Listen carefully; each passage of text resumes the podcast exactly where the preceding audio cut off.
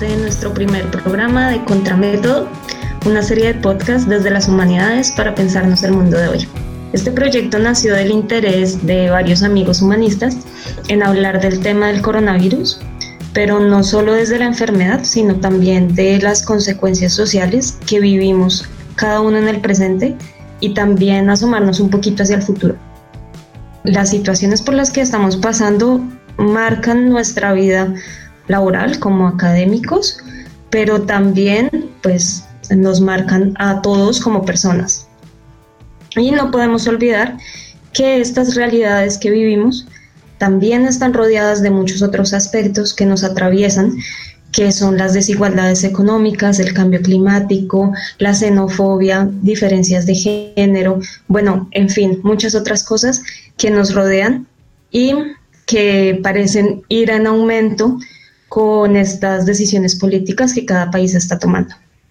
Entonces, ante este futuro incierto, nos reunimos en este equipo de humanidades para hablar desde el pasado y el presente y las posibles consecuencias en el futuro. Entonces estamos hoy, historiadores, sociólogos, antropólogos, periodistas, humanistas, pensando en cómo entendernos como humanos y cómo ser más humanos. Nosotros no somos científicos de las ciencias duras, como le decimos a los médicos, a los biólogos o a los físicos, pero sí hacemos otro tipo de ciencia, es una ciencia que tenemos que rescatar un poquito y es la que tiene como base la combinación entre el pensamiento crítico y la capacidad de analizar a las personas y sus grupos situados geográficamente, históricamente, culturalmente. Al final, aunque los científicos sociales seamos todos distintos, lo que nos une es la centralidad de las preguntas que le dan valor a nuestra experiencia humana. En esta introducción de bienvenida al programa les quiero presentar a nuestro equipo de trabajo que nos va a contar qué hace, por qué escogieron cada uno de ellos ser humanistas y cómo ha cambiado esa perspectiva. Entonces, hoy nos acompañan Jason, que es historiador, Natalia, antropóloga, Martín, historiador también, Sam, periodista, David, historiador, Mauricio, arqueólogo y Ámbar, humanista. Entonces, por favor, Jason, cuéntanos cómo ha sido tu experiencia, cómo te decidiste por estudiar historia y cómo cambió tu perspectiva cuando entraste a la universidad. Bueno, hola, eh, mi nombre es Jason, como ya saben. Eh, ¿Por qué decidí estudiar historia? Es algo interesante porque yo soy de esas pocas personas que quiso estudiar historia desde pequeño. Desde unos 10 años he querido estudiar historia, pero mi aproximación a la historia fue eh, gracias a los mitos y las leyendas que leía de pequeño. También a los videojuegos, hay que aceptarlo. Jugaba bastantes videojuegos con temática histórica, pero creo que, que ha cambiado bastante puesto que ahora me dedico eh, cuando inicié la historia quería iniciar un poco eh, con respecto a historia y literatura, pero ahora hago más que todo o me, me concentro en historia económica y eso es debido a la importancia que le encontré a comprender cómo los problemas económicos, a través del tiempo, pueden definir el presente y cómo estas consecuencias han moldeado nuestra realidad. Es decir, eventos económicos a través del tiempo que se pueden remontar fácilmente hasta el siglo XVIII, XVII y XVI han moldeado las estructuras prácticamente del mundo moderno. Y ese es mi interés actual en la historia. Gracias, Jason. Mm, Natalia, cuéntanos por qué escogiste estudiar antropología y cuáles son tus intereses hoy. Eh, bueno, eh, yo decidí también ser antropóloga desde muy pequeña, sin embargo mi primer deseo fue acercarme a la arqueología. Cuando yo estaba en quinto de primaria soñaba con irme a Egipto, a excavar, encontrar sarcófagos y conocer grandes faraones y me metí en esta idea de, ir a, escarbar a ver qué podía encontrar de esa historia perdida de la humanidad y poder aportar un poquito más de ese pasado que tenemos. Em, sin embargo, cuando fui poco a poco creciendo, yo me debatía tanto en entre la antropología como en la veterinaria porque amo los animales y no sabía qué hacer. Y también está este miedo de, nada, pues estudiar algo que, que te dé comer, que no te deje morir de hambre. Entonces estaba, bueno, ninguna de las dos es que me, me vaya a dar mucho dinero, pero lo importante es ser feliz. Entonces le comenté a, a, mi mamá precisamente que quería ser antropóloga y me apoyó eh, completamente. Entonces empezamos a mirar cómo, cómo llegar a ese deseo de ser arqueóloga o ser antropóloga y empezar a investigar sobre el tema, porque lo, que yo tenía era una idea muy Discovery Channel, muy History Channel. Entonces empezamos a mirar qué era arqueología y ahí descubrí que era una rama de la antropología. Entonces yo dije, bueno, pues si me gusta la arqueología, tengo que, ir por lo más grande que es antropología y ver qué es esto y ver qué ramas tiene y, ver qué, qué, cómo puedo encarrilarme yo sobre este, este amor que estaba creciendo. En Colombia, en Bogotá precisamente, hay cinco universidades que dictan esta, esta carrera. Dos de ellas tienen un abanico mucho más amplio. Una de estas es los Andes y la otra es la Nacional y prestan este, esta corriente más bioarqueológica, un poco más biológica, sin embargo, las dos universidades, una es muy costosa, es privada y estaba fuera de mi alcance, y la otra, a pesar de que es pública, el acceso es un poco complejo porque tiene diferentes filtros. Me, me alcancé a presentar dos veces y no, no pasé. Entonces yo dije, bueno, lo importante es ser antropóloga y ya después ya puedo hacer una especialización, una maestría en arqueología o en antropología forense, que es otro de los amores antropológicos que tengo. Y eh, así fue que me presenté al Rosario y pasé a la Universidad del Rosario y eh, pues mi perfil actual es más de una antropóloga social. Sin embargo, empezar a entrar en esta antropología social ha sido una cosa maravillosa porque logré enamorarme de un campo que no había contemplado dentro de la antropología y poco a poco fui creando un mayor gusto por ciertos temas específicos dentro de, dentro de la antropología social, como los estudios de género, eh, estudios de antropología del cuerpo, también sobre movimientos sociales. Y bueno, así fue como empecé a, encarrilarme también en este cuento. Y actualmente, eh, pues soy antropóloga, perfil social, eh, terminé mi maestría en, en, estudios sociales, sin embargo sigo con esta sed de saber qué es antropología forense porque se suele dividir mucho una rama de la otra, diciendo, bueno, una es social, una es más abstracta y la otra más dura, la otra es más médica, entonces no tiene nada que ver un cuento con el otro. Sin embargo, yo creo que no es así, no podemos desligar una cosa con la otra y tenemos que dejar de pensar que la ciencia dura es una verdad absoluta que nos muestra la realidad como es, porque realmente eh, está siendo constantemente construida por todos nosotros y la mejor manera es enmascarar esa verdad absoluta es a partir de esas ciencias sociales. Entonces espero próximamente empezar una segunda maestría eh, en temas forenses, pero siempre vinculándolo al tema social. Gracias, Natalia. Eh, bueno, Sam, cuéntanos tú por qué decidiste ser periodista, cómo te apoyó tu familia, si también te dijo que, que era difícil conseguir dinero cuando terminaras eh, la carrera y cuéntanos qué haces ahora. Buenas a todos, chicos y audiencia. Sí, me, llamo Samuel y efectivamente em, yo también tuve un... Em, sin embargo, yo tengo que discrepar un poco de mis, mis compañeros porque yo no sabía qué quería ser de niño. Mentira, sí sabía, pero quería ser químico. De niño por, por influencias de mi abuelo que tenía un laboratorio y era, digámosle, casi como arquetípico a la imagen que uno tiene de un químico que trabaja con sustancias y fórmulas de adolescente hasta bien marcada, inclusive entrada a la universidad con una media beca que adquirí por mi colegio, entré a Rosario a la carrera de medicina porque querías especializarme tarde o temprano, más tarde que temprano, en psiquiatría. Me intrigaba mucho las ciencias de la salud, en, digamos que su saber completo y como decía un gran profesor que tuve, historiador y filósofo también, médico, pediatra, Emilio Quevedo, decía el que solo sabe medicina, ni medicina sabe. Eh, sin embargo, a pesar de que esa era mi, mi, ideal, convertirme en psiquiatra y también escudriñar lo que pensaba yo como los misterios de la mente o las psicopatologías, que me, me, me, parecía un tema hasta hoy en día muy hasta hoy interesante.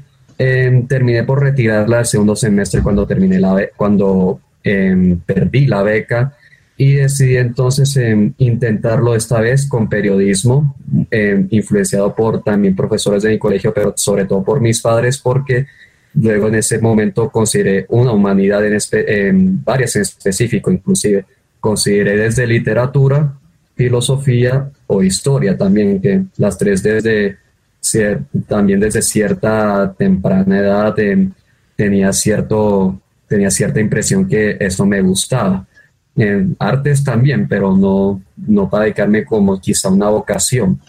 Terminé por, digamos, justamente en un proceso de discriminación del que dicen sobre todo de cuál es la más útil para la sociedad o, por la cual puedes lucrarte más, por así decirlo. Y entre historia, filosofía y periodismo, em, fue periodismo, lo cual, o, lo cual em, falaz, obviamente, y, y, el tiempo ha demostrado que los tres lamentablemente estamos en una situación junto a otros humanistas, en una situación de precariedad laboral y salarial muy, muy em, grave.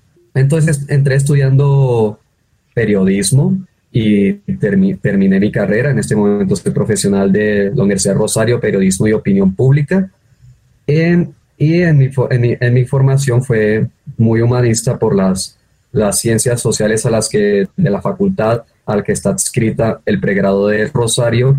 Y desde ahí ah, seguía con mis intereses también en filosofía. Hice una mención, es decir, ciertos créditos en el área profesional de filosofía y también en, intentándolo en, empatar con temas históricos. La filosofía y la historia técnicamente, a pesar de mi profesión ahora de facto, siguen siendo unos intereses muy recurrentes a mí. En este momento en mi perfil soy, trabajo como freelancer, tengo proyectos de emprendimiento, editoriales y a veces me dedico a la escritura creativa y sobre todo eh, para ajustar un perfil he trabajado en lo que en, periodismo cultural, sobre todo en divulgación de artes, en comunicación de artistas, de productos. Ese es como em, el enfoque al que más le he atinado últimamente y una percepción que tengo en sí sobre mi oficio y sobre las humanidades en sí para temas históricos, temas coyunturales y temas actuales es poder, digamos que siempre procesar la información de tal forma, desde una vertiente tanto periodística, o sea, desde lo inmediato, como también comunicacional, desde el lenguaje y las tres directrices desde esos tres vectores a la hora de, de, de, digamos, empatar lo que yo considero como un trato fiel y fidedigno a la información y cómo nosotros reaccionamos, actuamos, pensamos y podemos dar incluso más respuestas o más preguntas a nuestra realidad y a lo que nosotros percibimos como realidad. Gracias, Sam. Martín, cuéntanos tú cómo te acercaste a, a, esta, pues a ser historiador, ¿no? Y a esta nueva forma de pensar las realidades a las que se refería Sam. Hola a todos, muchas gracias María, saludos a todos nuestros oyentes eh, que comenzamos esta nueva aventura por las redes. Eh, elegí historiador por accidente. En principio me iba a ir de sacerdote. Sentí en ese momento que tenía el llamado para ser cura. No obstante, al finalizar el bachillerato, encontré que no estaba listo para irme de casa e irme solo a un nuevo espacio con gente desconocida. En esa coyuntura recordé que siempre me había gustado las ciencias sociales y la historia, especialmente por mi abuelo, que muchas veces me pasaba textos de historia de Colombia y todos los viernes me llevaba a los museos aquí en Bogotá. Ello influyó para que decidiera entrar a estudiar historia en la Universidad Javeriana mientras definía si ingresaba o no al seminario o a una comunidad religiosa. Esto último cambió ya que cambió mi perspectiva no solo de la historia, sino cómo miraba la vida. La historia no era solo aprender sobre fechas, héroes o acontecimientos, era también entender todos los procesos en los que ha intervenido el hombre de manera individual o colectiva, además de entender que aquellos procesos no solo tenían que ver con política o economía, lo religioso, lo espiritual, también ha sido intervenido por el hombre tema que todavía me sigue intrigando y que todavía demuestra que las religiones y la espiritualidad tienen un poder igual o más poderoso que la política la economía en la sociedad. Actualmente estoy terminando mi tesis de doctorado en la Universidad de los Andes, que estudia por tema los conflictos entre el poder temporal y el poder espiritual sobre el proceso de evangelización en la primera mitad del siglo XVII. Además, se participa en investigaciones alrededor de las formas de asesinato en la colonia o en el fenómeno de la devoción de las almas del purgatorio en el periodo colonial. A pesar de la experiencia académica que he tenido últimamente, estoy también en la incertidumbre porque al igual que varios compañeros que estamos finalizando estudios, sea de maestro o doctorado, no tenemos claridad qué va a pasar con nosotros laboralmente y más en medio de esta situación de pandemia, pero esperando que todas estas situaciones a todos los científicos sociales nos den herramientas para llegar hacia nuevos públicos y hacia nuevas perspectivas. Gracias, Martín. Creo que sí, esta pandemia nos ha hecho pensarnos y repensarnos, y no solamente como colombianos, sino también como latinoamericanos. En ese sentido, me gustaría que Mauricio nos hablara un poco de por qué eligió ser arqueólogo. Hola, hola, eh, buenos días, tardes, noches, eh, cuando descarguen este, este podcast. Eh, mi nombre es Mauricio Lovera. bueno, yo soy de, de estas estudiantes que tuvieron que dejar su lugar de donde residían habitualmente para irse a estudiar a otro lugar o a otra ciudad. En mi caso, yo soy del, norte del Estado de México, un municipio, y de ahí pues me tuve que ir a, Jalapa, Veracruz, en donde pues obtuve la, la, oportunidad de ingresar a la licenciatura en arqueología, y ahí me di cuenta que eh, arqueología, al igual que, que, la compañera, que Natalia, pues la arqueología es parte de la antropología y justamente este ambiente de, la, de, la, Universidad Veracruzana me permitió entender esta complejidad de las relaciones humanas, en el sentido de que la, universidad, en la universidad pude estar estudiando eh, algunas clases de antropología social, antropología histórica, antropología lingüística y después enfocarme a, a, donde yo había deseado ingresar, ¿no? A la arqueología. Ahí me di cuenta también que hay un montón de arqueologías que se pueden hacer arqueología subacuática, arqueología de montaña, arqueología de la cosmovisión, arqueología histórica, y tras cursar los créditos correspondientes, pues me di cuenta que yo quería hacer arqueología histórica, no una arqueología que se denomina que se que, que, va a partir de la temporalidad, es decir, en el periodo nuevo hispano, y es lo que a mí me, me, me, llamaba la atención. Entonces me dediqué a hacer este tipo de arqueología, sobre todo en una arqueología en donde prioricé grupos este, que habían estado invisibilizados históricamente y me dediqué a hacer una arqueología también con las imágenes, es decir, trabajé con, códices. Y además, como me, me moví de ciudad, pues Jalapa, Veracruz me dio un montón de cosas para poder entender más de la complejidad humana y más de estas relaciones. Después mi vida cambió totalmente con, la arqueología, con la visión arqueológica. Los trabajos que tuve como arqueólogo también me, me cambiaron y me di cuenta que no es esta arqueología sensacionalista o monumentalista que, se ha pretendido o que se ha dicho que es. Hay un montón de, arqueologías, como me di cuenta, y, se pueden hacer un montón de cosas. ¿no? Hay una frase de, un arqueólogo, Jaime King, que dice, la arqueología es lo más divertido que puedes hacer con los pantalones puestos. Y es verdad, es verdad. ¿no? Y además de que la arqueología ya la tomo como una forma de vida. Es una forma de sentir y de, ver mi realidad de esta manera en el sentido de que me permite entender la complejidad humana a partir de las relaciones y claro, viendo su, su contenido en, los elementos materiales, ¿no? Tanto la parte material, la parte inmaterial, la parte simbólica, la parte no sé qué, la, la, la.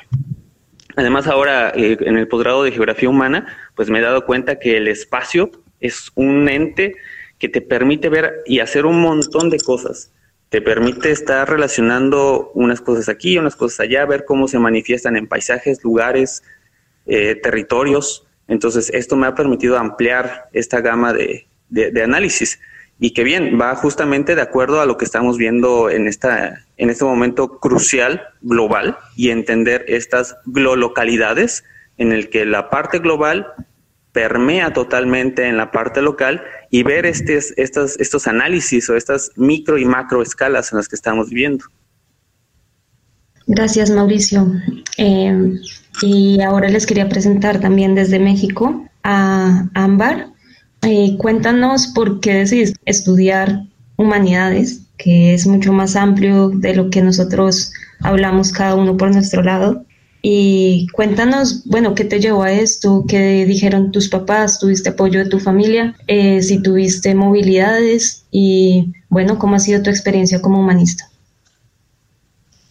Hola a todos, buenas tardes. Es un placer estar con ustedes esta tarde o esta mañana. Pues bueno, soy mexicana, soy licenciada en humanidades por la UAM Coajimalpa. Bueno, llegar a las humanidades es hablar de mucho camino y mucho recorrido. Yo tengo dos carreras técnicas, una en teatro contemporáneo y danza contemporánea.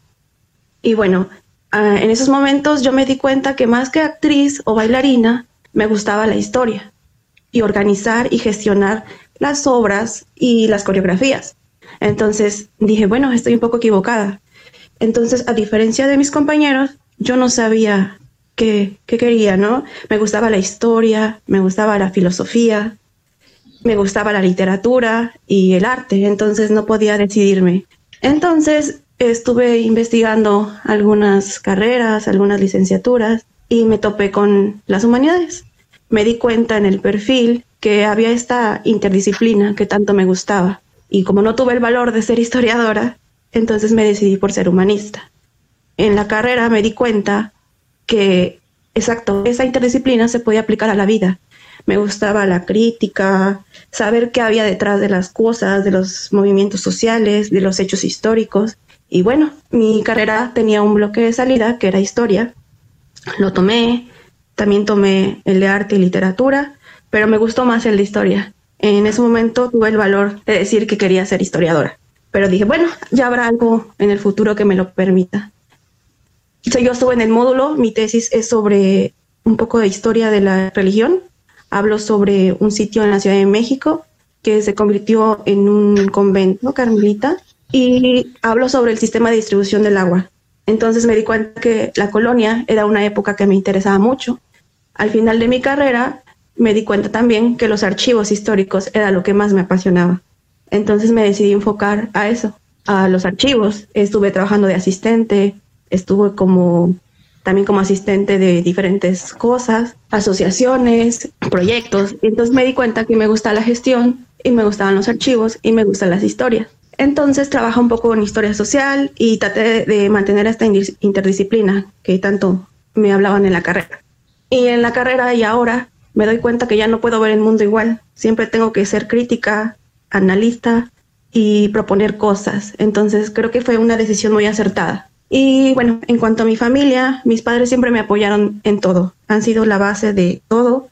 Cuando quería ser actriz, me apoyaron, iban a verme en primera fila. Cuando quería ser bailarina también.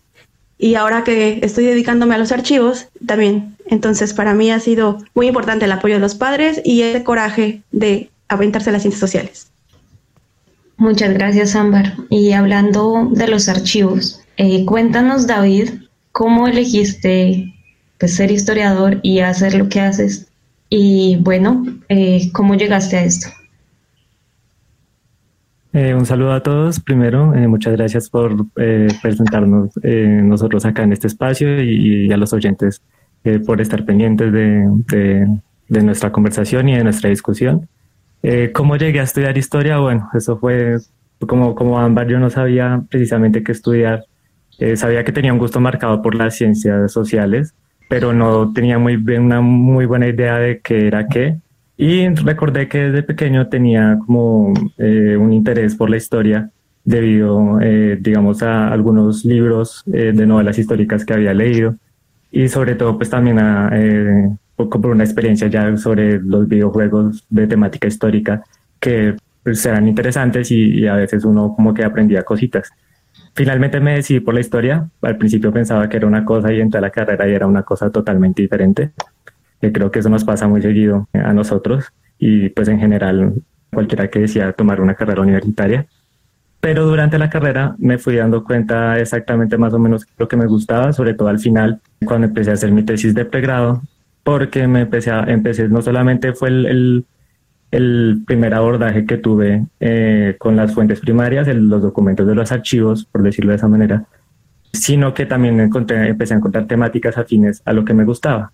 Mi tesis al final terminó siendo el nacionalismo en Colombia a finales del siglo XIX y descubrí en ese momento que me encantaba ir a los archivos y a mirar documentos. Me encantaba, por sobre todo, descubrir cómo en la, en la prensa lo que pensaba la gente en esa época, en los libros, ya fueran novelas, ya fueran en, libros de viajeros, en, ya en relatos un poco más eh, cortos, como averiguar de qué manera la gente se concebía en esa época y de qué manera la gente pensaba su futuro y su pasado.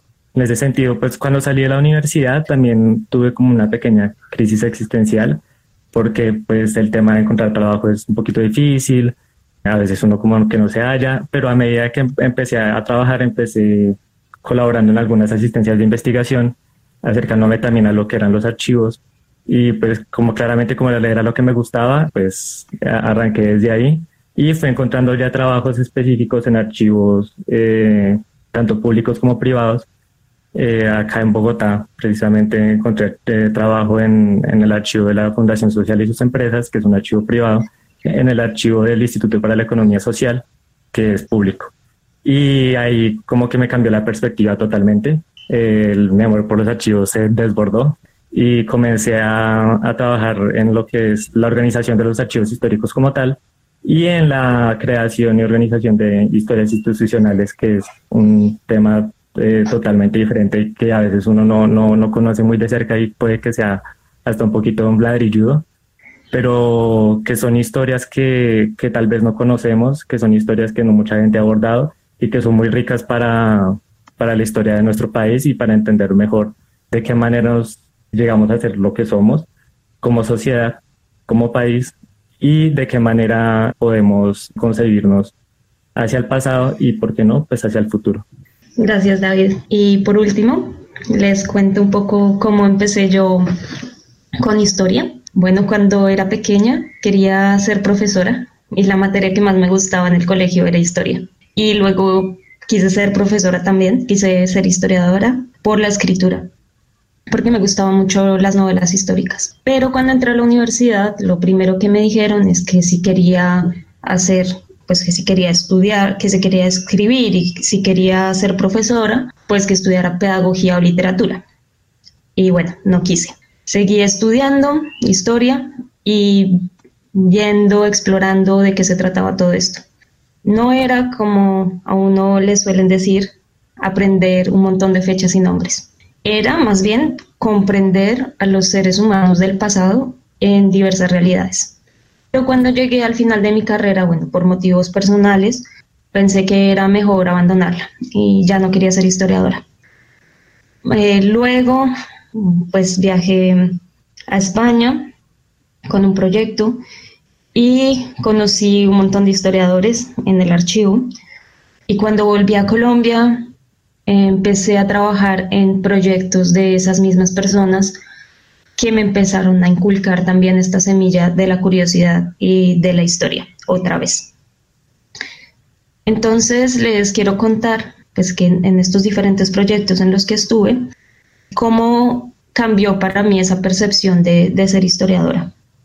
Para mí la historia es eh, ya lo sé que suelen decir esto mucho, pero para mí es como viajar en el tiempo, pero es conocer, explorar, saber de distintas personas y en distintos lugares, desde los indígenas hasta las mujeres, los obreros y de hecho hasta los que trabajan en un call center, todos nosotros somos parte de esa historia. Entonces, cuando uno viaja en el tiempo, es ver hacia atrás como si fuera un rompecabezas, como si fuera, eh, fuéramos un montón de piezas, de personajes, de hechos, de lugares. Y la idea es que con este pensamiento crítico que tenemos de las ciencias humanas, podemos darle coherencia, empezar a, ajustar todas estas piezas y así darnos cuenta de, estas distintas realidades y a la vez eh, ser conscientes de que nosotros mismos somos protagonistas de esta historia presente. Y por esa misma razón, pues me preocupa lo que está pasando hoy en día y creo que debemos volver a pensar el presente, leerlo, examinarlo y verlo con ojos críticos. Entonces, chicos, para nuestro público le dejo la idea de para qué nos sirven las ciencias humanas hoy. Bueno, aquí tienen un montón de respuestas, seguro que cada quien tiene un adicional. Y bueno, los vamos a seguir acompañando con algunos invitados especiales que nos van a contar sus historias, pero no solamente esto, sino que vamos a hablar de las humanidades y de otras disciplinas.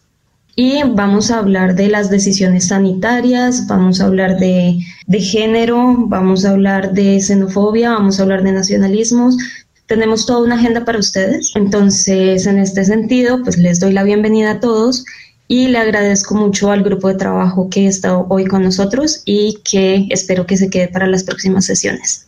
Les adelanto también que tenemos preparadas una serie de invitados especiales, también de las humanidades, pero de otras disciplinas, para hablar de medio ambiente, patrimonio, derechos humanos, corrupción y otra serie de temas que nos toca vivir día a día. Muchas gracias y hasta la próxima.